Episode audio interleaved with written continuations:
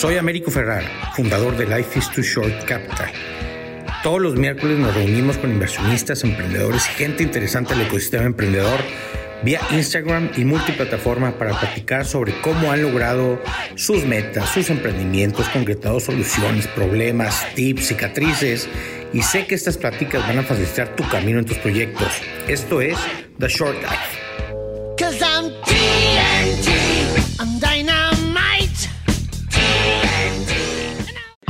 Don Pepe Tan, muchas gracias, aprecio mucho tu tiempo. Eh, te platico un poco de, la historia de The Short Life. Fíjate que como inversionista me he dado cuenta que el ecosistema emprendedor en Latinoamérica en general, eh, pues ha, estado muy verde, aunque ha estado evolucionando de una manera rápida los últimos 10, 10 años, muy diferente al ecosistema como yo me lo encontré cuando inicié ahorita, pero gran parte de lo que hace falta, que me he fijado yo, tú lo validarás, en ecosistemas maduros es que la actividad de los inversionistas, de los mentores como tú, de la gente que ya la hizo, dentro del ecosistema emprendedor, particularmente para mentorear, para aconsejar y para dar este tipo de pláticas, es muchísima. Entonces, eh, eh, es, es, como una, como es cumplir con nuestro rol de participar en el ecosistema de manera generosa, compartiendo casos de éxito, consejos, etcétera, etcétera, ¿no? Y todo empezó, don Pepe, te digo don porque con mucho cariño, porque es, cuate eh, en lo personal mío, una persona que aprecio mucho. Eh, todo empezó, Pepe, porque en alguna ocasión un amigo en común, Chico Elías, de repente nos encontramos en redes sociales y nos echamos un palomazo de media hora de inversionista emprendedor y lo dejamos grabado eh, en redes y tuvo mucho éxito tuvo mucho éxito en función de mucha gente accesaba una y otra vez al video para eh, reescuchar un consejo, el caso, el tal y tal, y me di cuenta que eh, el ecosistema, particularmente en Latinoamérica, en México, en Monterrey, está ávido de escuchar, de, escucharnos platicar del ecosistema, particularmente en temas de educación, que es algo que a mí en lo personal me apasiona y que sé y a ti también. Y esa es la historia de The Short Life, que es como la parte de, educar con mucha humildad y con, mucho, con mucha generosidad al ecosistema emprendedor por parte de Life is Too Short Capital, ¿no? Entonces, muchas gracias, Pepe, por estar aquí con nosotros. Encantado, querido Américo. Ya sabes que hay un corazón inmenso al lado de tanto la educación como el emprendimiento. Yo creo que son son dos derechos universales. Claro. Creo que falta el decimoctavo de, de, objetivo de desarrollo sustentable, el emprendimiento. Eso. Y, la intención es dejarlo grabado, eh, eh, es, es, grabarlo, compartírtelo y que ambos lo subamos a donde queramos para compartirlo con la comunidad y que cada quien eh, haga el uso que necesite para, para su propio consumo, crecimiento personal o profesional. Muy bien.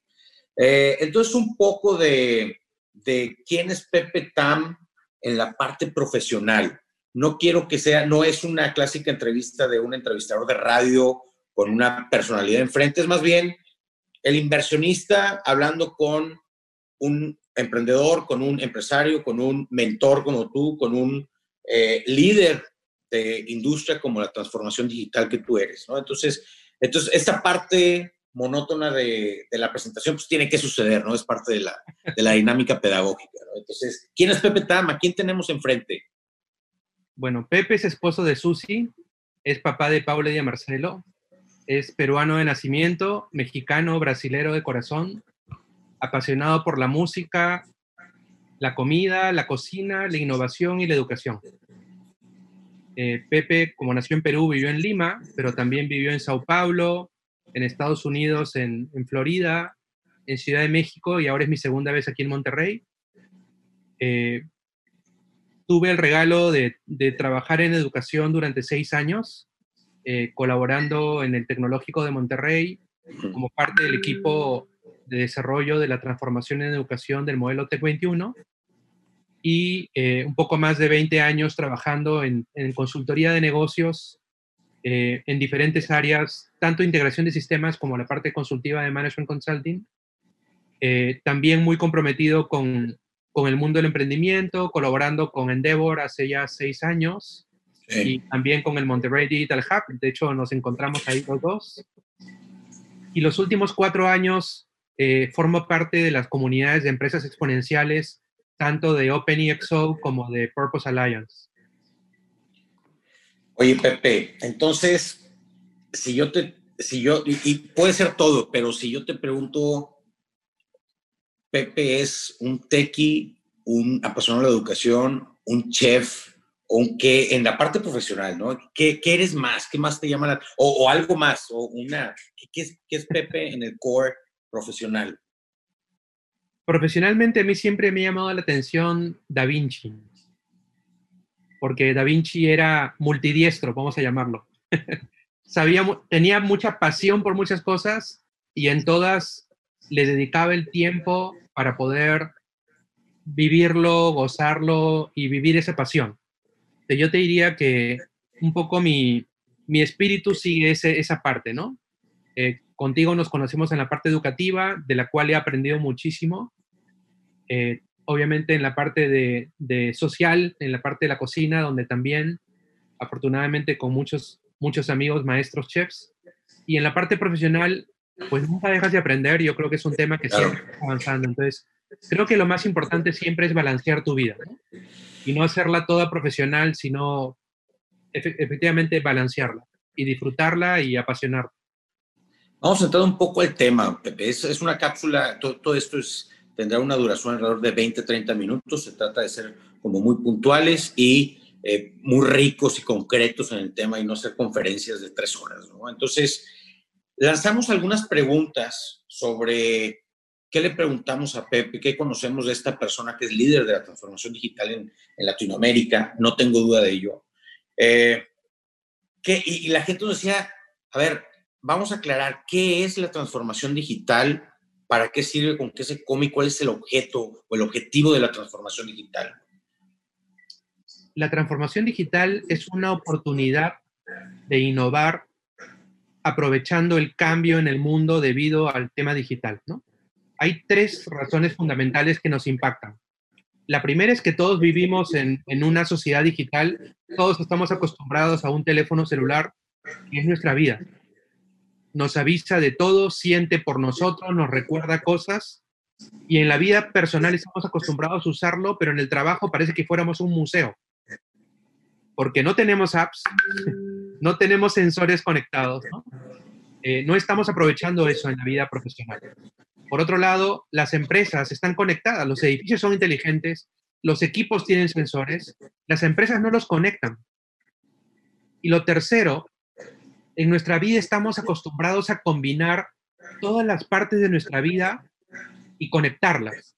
Tú podrías irte a correr, los dos podríamos irnos a correr con unos tenis conectados, con el celular, con unos audífonos Bluetooth, con el, con el t-shirt que tiene sensores, con una app que siente el ritmo de la respiración, el paso al que corremos, la velocidad, y nos coachea y nos cambia el tono de la música y el volumen de acuerdo a cómo debe ser el entrenamiento. Y cuando terminemos nos pondrá un mapa de lo que recorrimos comparado con el plan versus la semana pasada. Mm. Y todo eso lo hacemos de manera instantánea. Y estamos acostumbrados a vivir experiencias. En la parte profesional, ninguna de esas tres características se cumple. Y esa es una oportunidad que tenemos de innovar de transformar digitalmente. Y eso trae, por un lado, optimización, es decir, cómo optimizamos las operaciones de negocio digitalizando datos, procesos, sensores, o cómo utilizamos modelos de negocio digitales para aprovechar las capacidades de la economía colaborativa, del staff on demand, del leverage assets, y aprovechamos la abundancia que hay en el mundo para poder crecer exponencialmente. Claro, y, si, y si le agrego el apellido a esa transformación digital educativa, ¿qué es la transformación digital educativa? Es la pérdida porque decían, significa perder al maestro, el debate enfrente, eh, el, el, grupo, la alberca del TEC, eh, ¿significa perder todo eso? ¿Esa es la transformación digital educativa? ¿Qué es la transformación digital educativa? Para nada. La transformación digital educativa significa cómo aprovecho las ventajas, primero, cómo aprovecho el ambiente digital, que es el estatus natural de los que se quieren educar, ¿no? Yo te diría que el primer paso de la transformación digital educativa es hackear la educación, porque hoy la educación está en función de la institución que enseña y no el alumno que quiere aprender. Si tú quieres estudiar, primero eliges la escuela y después ves estudiar. En vez de que tú digas, a mí me gustaría trabajar en Life to Short y le voy a preguntar a Américo qué necesita, qué funciones necesita, y voy a averiguar qué competencias necesito y después voy a ver dónde podría aprender eso. Y no tiene que ser en un solo lugar. Entonces, el primer tema de la transformación digital es cómo coloco la educación en el centro del educando y cómo aprovecho la tecnología para acelerar esa conectividad. ¿Cómo logro que las empresas se conecten y formen parte del ecosistema educativo? ¿Cómo logro que los alumnos entre ellos puedan enseñar? ¿Cómo logro que los profesores tengan roles diferentes? Algunos de cátedra, otros de hacer desafíos, otros de coach, otros de investigador, porque no todos los maestros tienen las mismas vocaciones. Dentro del el ser maestro hay muchas vocaciones. ¿Cómo cómo estamos para los desafíos de la vida los presentamos como parte de la transformación digital en educación es, por un lado, cómo aprovechas tecnología para acelerar, pero cómo mejoras la experiencia aprovechando toda este, esta sociedad digital en la que vivimos hoy. Es importante, eh, eh, eh, me gusta ese concepto y me gustaría subrayarlo. La, transformación digital educativa no es perder la clase presencial, o no, la clase, la experiencia de aprendizaje presencial. No lo es. Comparto el concepto y, qué bueno que lo, que lo subrayas de esa manera. Te, comparto la siguiente reflexión, slash fact, slash noticia, y me comentas tu, lo, digieres y, y me, me, compartes tu reflexión.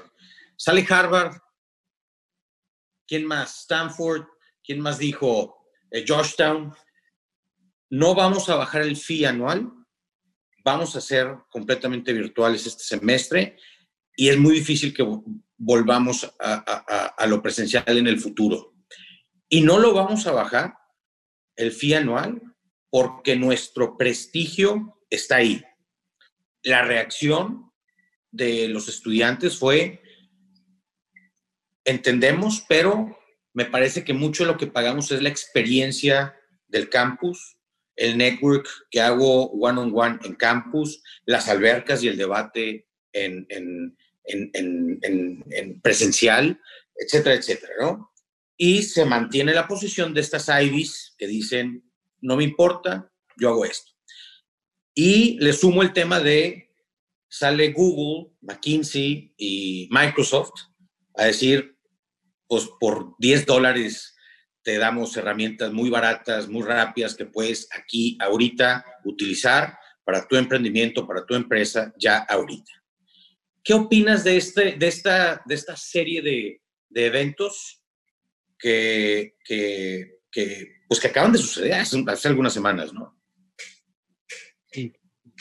Mira, yo creo que vale la pena reflexionar sobre lo que significa la experiencia del alumno la experiencia del alumno eh, obviamente tiene que ver mucho con la parte académica, que es lo que te ofrecen las Ivy Leagues, ¿no? Y es cuando, tú decides dónde irte a estudiar, al final del día estás yendo detrás de estudiar una carrera. Como te digo, hoy, la hoy el estudio universitario está, tú primero eliges una carrera y después buscas dónde estudiar, porque decides que esa, esa universidad es un lugar de referencia para ti y el título te va a ayudar a conseguir trabajo y confías en que te van a preparar eh, totalmente, integralmente para lograrlo, ¿no? Pero la experiencia de ese alumno va a ser obviamente académica, la confianza que se tiene. Esa parte académica, por supuesto que eh, eh, tiene un nivel de, vamos a llamar, aprobación o certificación nacional, porque tiene que ser acreditada nacional e internacionalmente, pero quienes dictan los cursos obviamente tienen todo un prestigio asociado a la universidad, ¿no? No, solamente de título de doctorado, de maestría, sino que son parte del staff de una universidad que tú eligiste, ¿no? Por otro lado, tienes todo lo que es la vivencia en campus. Y la vivencia en campus efectivamente es la parte física, pero también son las personas con las que tú vas a estudiar, porque tú sabes que tienes un nivel de identidad universitario y quieres socializar, quieres pertenecer, quieres ser parte de, eres parte de esa comunidad. Y sí, efectivamente el tema físico, el campus como tal, tiene que ver. Después tienes todo lo que es, todo lo que es extra, extra académico. Las comunidades estudiantiles, las actividades culturales, las actividades deportivas. Tiene que ver también como parte de tu experiencia lo que la universidad hace respecto a el que tú puedas tener una vivencia internacional o el que tú puedas tener una vivencia laboral como parte de tu programa educativo. Entonces, si bien el campus es el punto de encuentro porque estamos acostumbrados a tener una identidad asociada a un lugar físico, eh, pues COVID-19 nos cambió la vida, porque ahora nos cortó el tema físico. Y por eso estamos conversando así ahora y no te he podido dar un abrazo por tu cumpleaños. Entonces, algo que tenemos que entender es que yo no voy, a, no voy a opinar respecto a los fees. Lo que sí puedo hacer es, después de haber trabajado seis años en una institución educativa, puedo decir que hay muchos gastos asociados que no son solamente el campus, ¿no? Claro. Y que obviamente para que tú puedas brindar la experiencia virtual, hay que seguir trabajando en ello. O sea, el hecho de que, de que ahora las clases sean en línea no significa que no haya una inversión de los profesores en preparar el material, porque para hacerlo en línea, de la noche a la mañana todos han tenido que pensarlo en medio híbrido. Claro. Han tenido que preparar material y buscar material y hacer todo lo que es físico, híbrido, también es un trabajo que hacer. Entonces, o sea, si hay un esfuerzo, no es solamente el fee, eh, no necesariamente significa bajar todos los costos. O sea, el campus no lo van a cerrar y hay que mantenerlo, ¿no? Si no, vamos a regresar a una jungla y una selva. Hay que limpiarlo si no vamos a tener plagas. O sea, tampoco hay que irse, yo digo, hay que balancear las cosas, hay que entenderlo. Yo estoy seguro que las universidades también lo van a experimentar y van a darse cuenta es lo que pueden bajar racionalmente y qué es lo que no, porque al final todas las universidades tienen un objetivo que es formar para transformar vidas. Claro. Eh, y surge después el debate de, eh, platicaba yo con un grupo de ángeles inversionistas y decíamos, bueno, si eso pasa, si ¿Eso qué quiere decir? Eso de las universidades como las conocemos hoy eh, mueren o, terminan su ciclo eh, y pasamos a ser eh, eh, universidades virtuales, sin campus. ¿Qué pasa con todo el tema de la investigación y desarrollo que sucede dentro de las, de las universidades?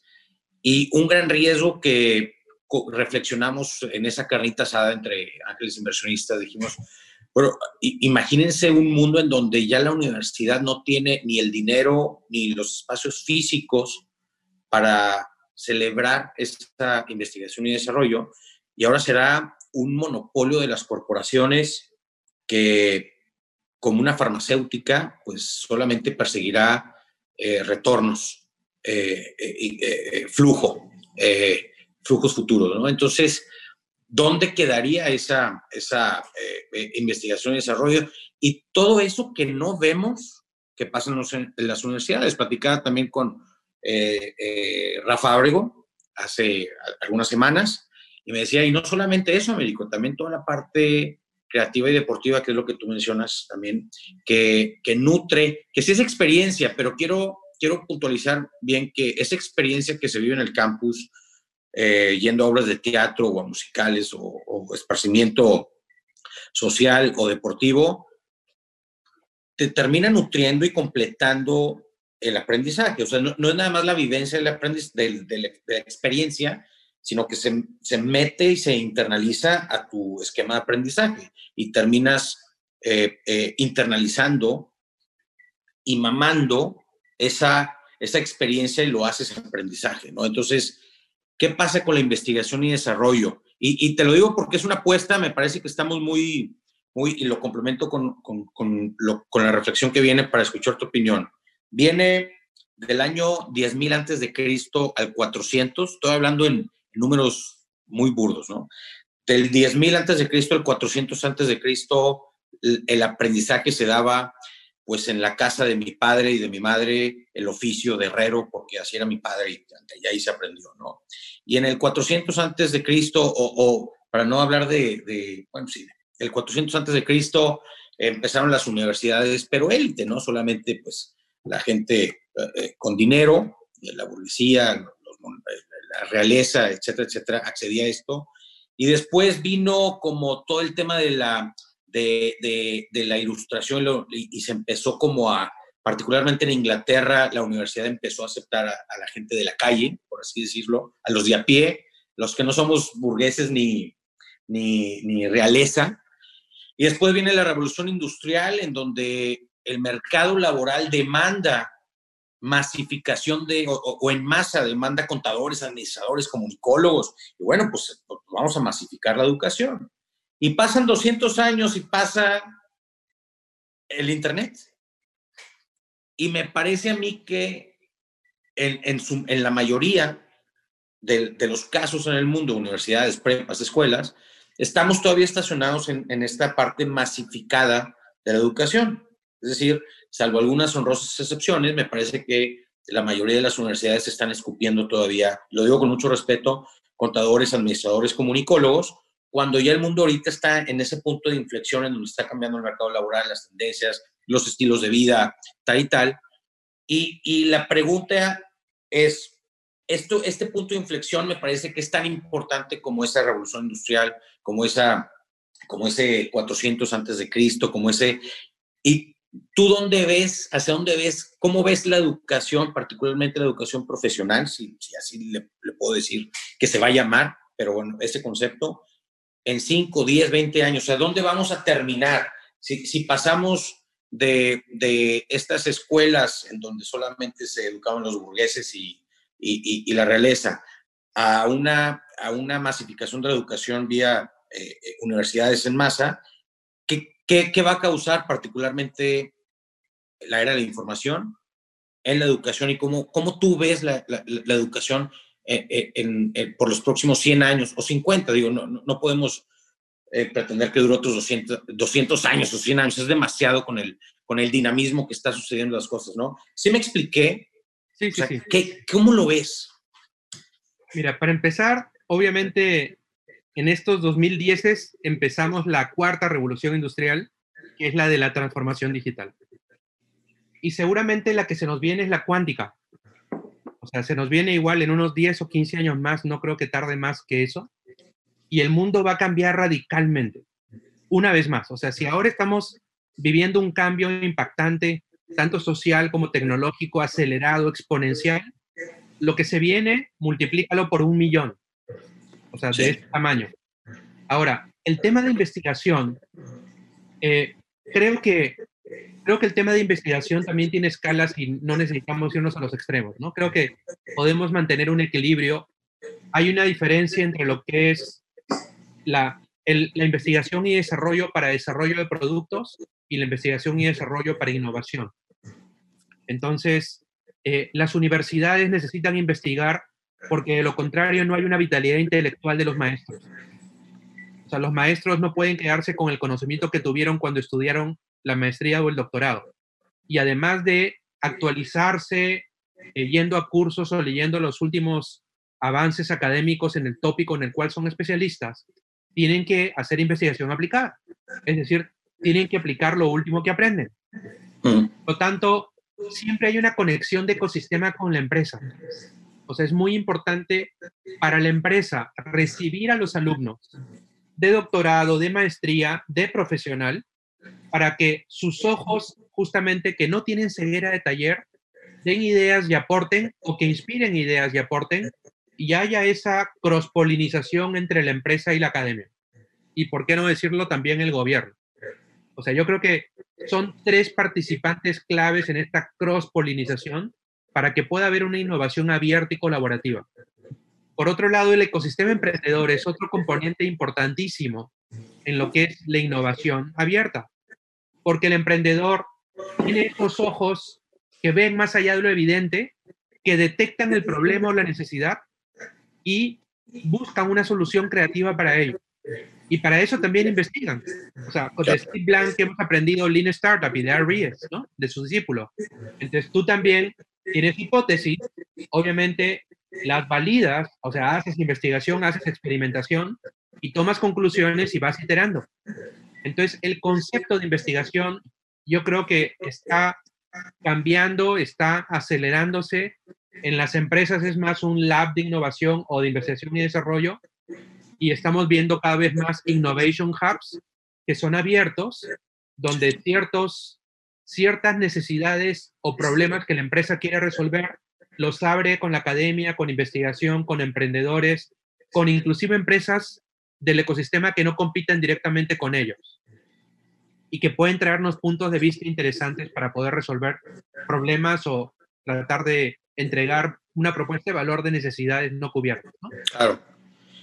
Vamos a ponerle pausa a la educación un, momento y hablemos algo de, emprendimiento. ¿Tú conoces, porque has estado en diferentes hubs de emprendimiento maduros en el mundo, en comparación con eso, ¿qué le pasa? No, no qué le pasa, porque ya estoy sesgando ya estoy este, como eh, eh, guiándote, no. En comparación con los hubs maduros, fuertes de emprendimiento que todo el mundo conoce en el mundo, ¿cómo está Latinoamérica? ¿Cómo está Perú? ¿Cómo está México? ¿Cómo está Colombia? ¿Qué estamos haciendo bien? ¿Qué estamos haciendo mal? ¿Qué nos falta? ¿Los, vamos a alcanzar algún día? ¿O estamos bien? ¿O estamos mejor?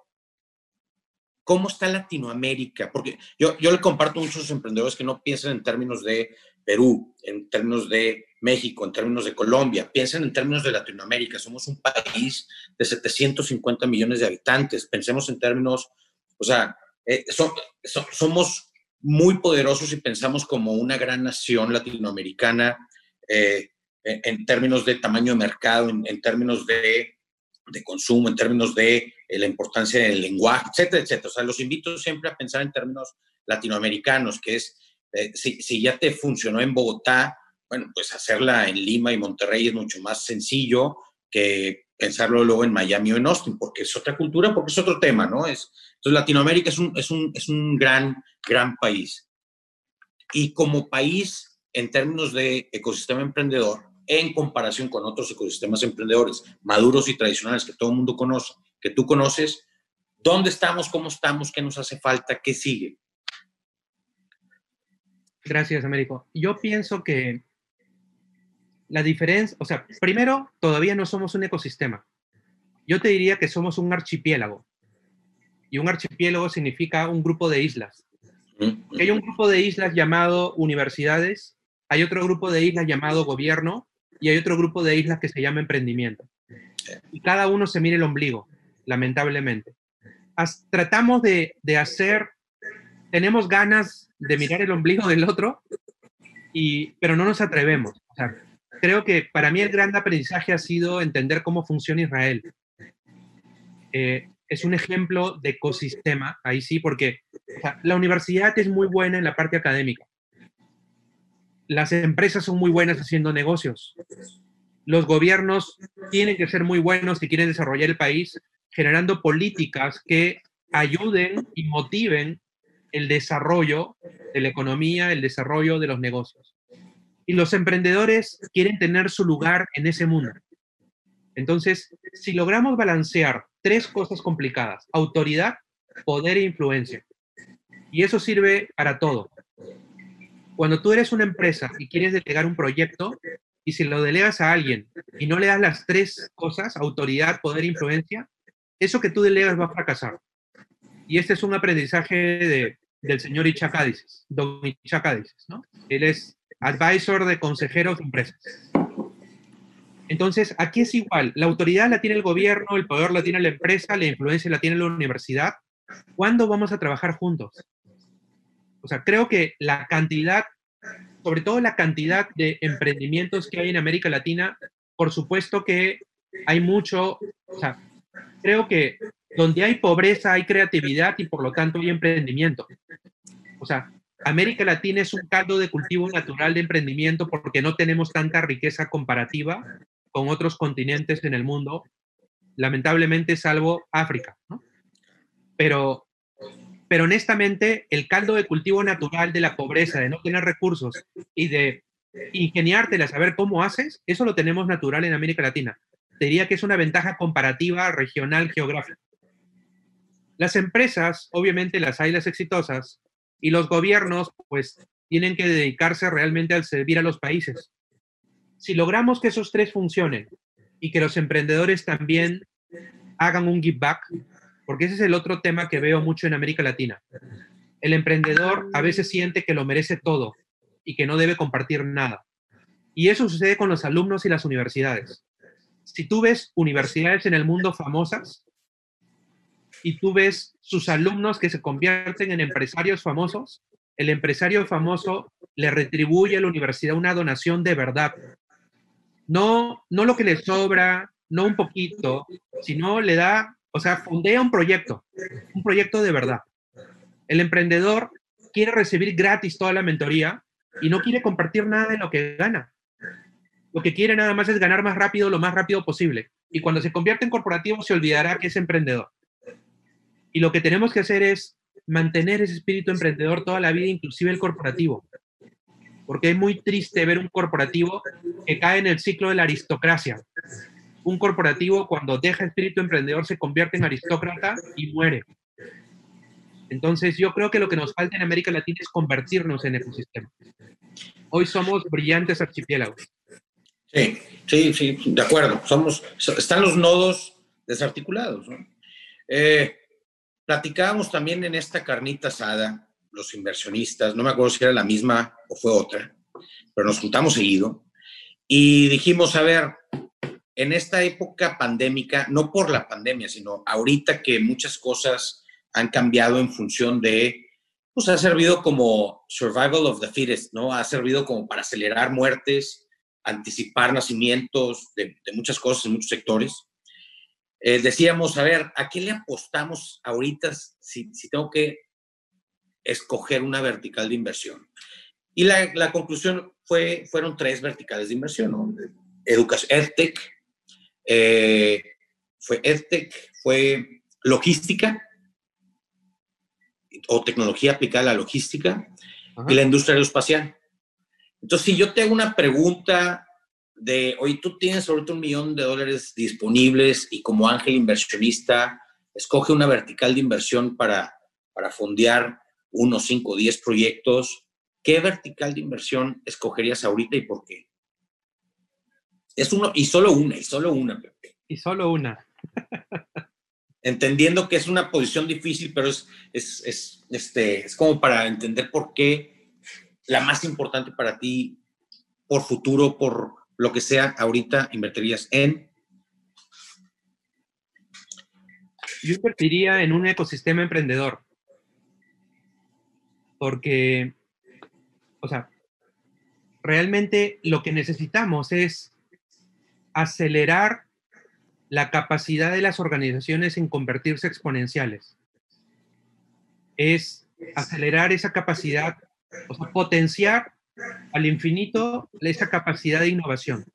O sea, hoy, hoy vivimos en un mundo donde pensamos que tenemos recursos limitados. Y en realidad los recursos limitados están en nuestra mente. O sea, ¿qué porcentaje se te hace un buen crecimiento? de una empresa año con año, sí. Eh, a ver, sería muy ambicioso decir doble dígito, pero con que crezcamos entre el, entre el 10% es un buen crecimiento. ¿Por qué una empresa consolidada. Una empresa ¿Por qué no 10 veces? Porque es muy difícil crecer 10 veces, pero, me encanta la idea. O sea, ¿qué nos limita a crecer 10 veces? Nuestros esquemas mentales. Por, qué somos codos mentalmente? O sea, la, nos cuesta planear? ¿Acaso nos cuesta pensar? ¿Acaso nos cuesta? No nos cuesta. Nosotros solitos nos limitamos. O sea, imagínate, doble dígito. Porque Porter de 1970 dice, o lo que quiero decir, esa, esa vieja escuela dice que 10% está bien. Y nos sentamos en eso. Por eso, hay nueve escuelas. Hay nueve escuelas. Hace, hace 20 años que hay nueve escuelas. Claro. lo que tenemos que hacer es sí respetarte, diría yo, el marco de referencia del, del doctor Michael Porter, pero actualizarlo y potenciarlo. tenemos que darnos cuenta de los puntos de inflexión, como dice Rita Gunther McGraw en su último libro. Y en ese contexto tenemos que aprovechar portafolios de innovación, como también el último libro de Alex Osterwalder. Y tenemos que hacerle caso al último estratega de los negocios digitales, eh, Roger, eh, David Rogers. O sea, hay mucho, hay mucho para pensar de qué manera exponenciamos. O sea, yo pienso que el ecosistema emprendedor, si logramos realmente cambiar su mentalidad de que no, obviamente el emprendedor crece doble, triple, cuádruple porque empieza de chiquito. Pero una vez, como tú dices, que está consolidada, ¿por qué no pensamos en vez de tener miles de clientes o millones de clientes, tener un billón de clientes? a ver, déjame, déjame doble clic a ese concepto, porque mucha gente eh, es, es, nuevo para muchos. ¿Qué es una organización exponencial? Estas famosas XOs. Y está muy, está muy bonita la teoría. Danos un ejemplo de quién esté siendo un buen ejemplo realista, real. Mira, una organización exponencial es obviamente una empresa que comparada con sus pares en la industria crece al menos 10 veces más que sus pares. Una parte del negocio está digitalizada. Obviamente aprovecha la aceleración tecnológica y con eso baja sus costos de demanda, baja sus costos de suministro. Por lo menos aprovecha de ser una plataforma y después logra convertirse en un ecosistema. Esas son un poco las características de una empresa exponencial. ¿Quién ha hecho eso? ¿Es teoría o ya alguien lo hizo? No, no, no, hay muchas empresas. O sea, tú puedes ver. tú puedes ver hoy, todos los años, desde hace seis años, hay una lista de las 100 exponenciales. A ver, te voy a dar un ejemplo que de repente nadie conoce en el mundo financiero. Si nosotros dijéramos, vamos a acabar con la pobreza, ¿qué se te ocurriría como emprendimiento? Una microfinanciera. Ok. ¿No? Iba a decir proveer trabajo, pero bueno, sí a través de... Vamos a pagar la pobreza, vamos a hacer una microfinanciera. Entonces, ¿qué vamos a hacer? Buscar una banca, crear una banca de desarrollo, buscar proyectos que hagan un impacto en su comunidad y, y fondearlo, ¿cierto? Ese es, ese es el pensamiento tradicional. Vamos a pensar exponencial. ¿Por qué tengo que buscar una banca de desarrollo? O sea, una banca privada buscaría profit y por lo tanto nunca voy a resolver la pobreza con una banca privada porque busca profit y busca cero riesgo.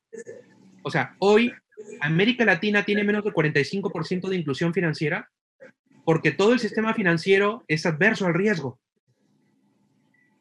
Sin embargo, en Europa tenemos más del 97% de inclusión financiera. Ahora, ¿qué pasa si yo te digo, Américo, ¿estarías dispuesto a prestarle 25, prestar, no donar? ¿Tú estarías dispuesto a prestarle mil pesos a un agricultor de café en Veracruz y te lo devuelve en un año, te va a devolver mil diez pesos. O sea, Kiva. Kiva, claro, por supuesto, Kiva. Kiva es una expansión exponencial. O sea, es, ¿por qué, ¿por qué tenemos la mente limitada por los modelos de negocio y las reglas actuales?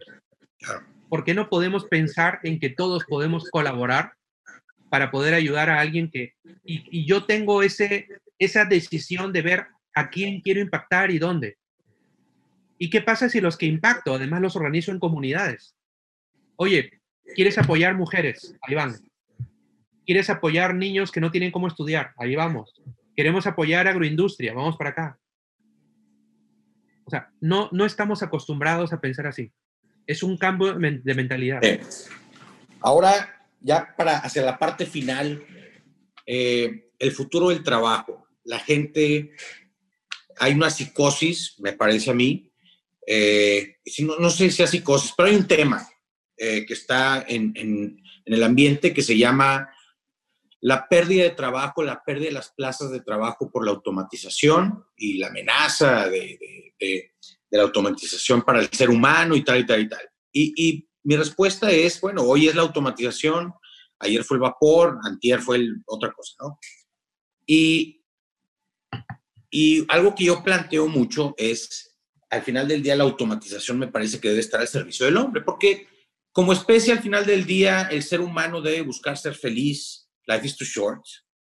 Debe ser feliz, debe encontrar uno su propósito de vida, eh, lo que sea que esto, que esto sea eh, eh, ser feliz o, tu propósito de vida, y no morir trabajando y consumiendo, en función de, no disfrutar la vida, ¿no? Me parece que al final del día la automatización o el vapor o lo que sea que, que tú le llames que sea una amenaza a estas plazas de trabajo, debe estar al servicio del hombre, desde mi punto de vista, debe al servicio de, la humanidad en función de apoyarnos o, que contribuya a este logro de nuestro propósito de vida, ser felices. Y no debe representar miedo, no debe representar eh, eh, eh, este riesgo de perder mi fuente de trabajo o de, de manutención y comida, etcétera, etcétera. Y yo siempre le agrego, bueno, y al final del día me parece que siempre podremos refugiarnos contra la automatización con una ventaja competitiva que tenemos como especie, que es, pues me parece, me parece, porque todavía no he visto algo que, tan, tan evolucionado, nunca diré jamás, nunca, pero me parece que hay una ventaja competitiva que tenemos contra todo esto que se llama las relaciones interpersonales. O sea, al final del día, eh, un apapacho, un abrazo a un amigo, un, esas, relaciones interpersonales, pues me parece a mí que todavía son insustituibles, al menos en, el futuro cercano. Y ahí deberíamos de refugiarnos, por ejemplo, en decir, bueno, pues si, el trabajo, si el futuro del trabajo está en las relaciones interpersonales, pues ahí concentrémonos, ¿no? ¿Qué piensas de esta reflexión que acabo de, compartir? Eh, sobre el futuro del trabajo. En México, nuestra población económicamente activa son 57.3 millones de personas. Eh, eso es más o menos el 60% de la población. COVID ha hecho que aproximadamente un millón, un millón doscientos mil mexicanos a agosto de este año hayan perdido su empleo y ha hecho que aproximadamente 10 mil empresas, o sea, pymes, hayan desaparecido. Eh, yo pienso que en, en, las economías de todos los países de América Latina, las pymes tienen un rol súper importante. Y cuando pensamos en el trabajo y pensamos en la tecnología, o sea, creo que primero hay que pensar ahorita en COVID, que nos va a durar por lo menos dos años más, ¿no? Y aquí ya que la, la vacuna realmente se termine de probar y se empieza a producir y es accesible y los países, todas las poblaciones se realmente se, se, vacunan y sobre todo las personas cambiamos el comportamiento de miedo que vivimos. O sea, lo que COVID nos ha traído es, nos ha cambiado el comportamiento humano. La sociedad ha cambiado completamente. Entonces, yo diría que hoy ya es lo de menos el tema de la transformación digital en quitarnos el trabajo. Porque lo que hay que hacer es aprovechar la aceleración tecnológica para más bien trabajar de otra manera hay el concepto de gig economy, ¿no? O sea, tú me decías hace un rato, oye, ¿y por qué sale este Amazon y Google y, y este Microsoft diciendo que por 50 dólares pueden hacer algo? Pues es gig economy. Es decir, ya, por supuesto que hay, tiene que haber una maduración en la legislación laboral de los países para permitir que el impuesto sea no sobre los poquitos que trabajamos formalmente, sino que haya otras formas de financiarse porque obviamente el sistema tributario lamentablemente explota a los que quieren ser formales y al final los puede terminar matando. Pero independientemente de eso, el tema de gig economy es, yo tengo esta esta tarea, necesito 20 cocineras mañana en Guadalupe de 11 a 1 para hacer tamales. Y les puedo pagar, estoy seguro que voy a conseguir gente.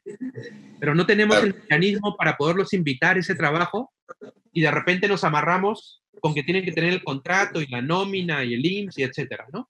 Entonces, tenemos que madurar formas de que gig economy funcione, tenemos que madurar formas de que la tecnología nos ayude y nos acelere, tenemos que ver la forma de cómo apoyamos más a las pymes. Claro. O sea, no podemos tener una empresa, o sea, una pyme vive de cuatro a cinco años y muere. Tenemos cuatro millones y medio de pymes en México que, alimentan el 72% de la, del trabajo en México y que contribuyen 52% al PDI.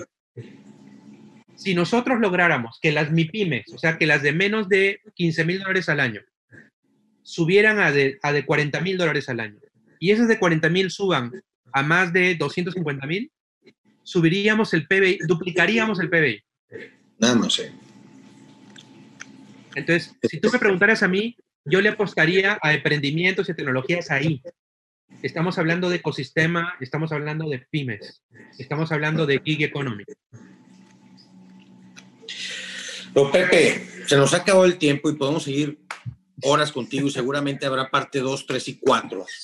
Y tengo que preguntarte esto, no me gusta preguntarlo porque me parece que es una parte muy tradicional de las entrevistas tradicionales, pero me parece que contigo sí vale mucho la pena preguntar, dinos tres libros que tenemos que leer los emprendedores, los inversionistas, los que estamos dentro de un ecosistema emprendedor. Tres libros, nada más. El futuro es más rápido de lo que piensas.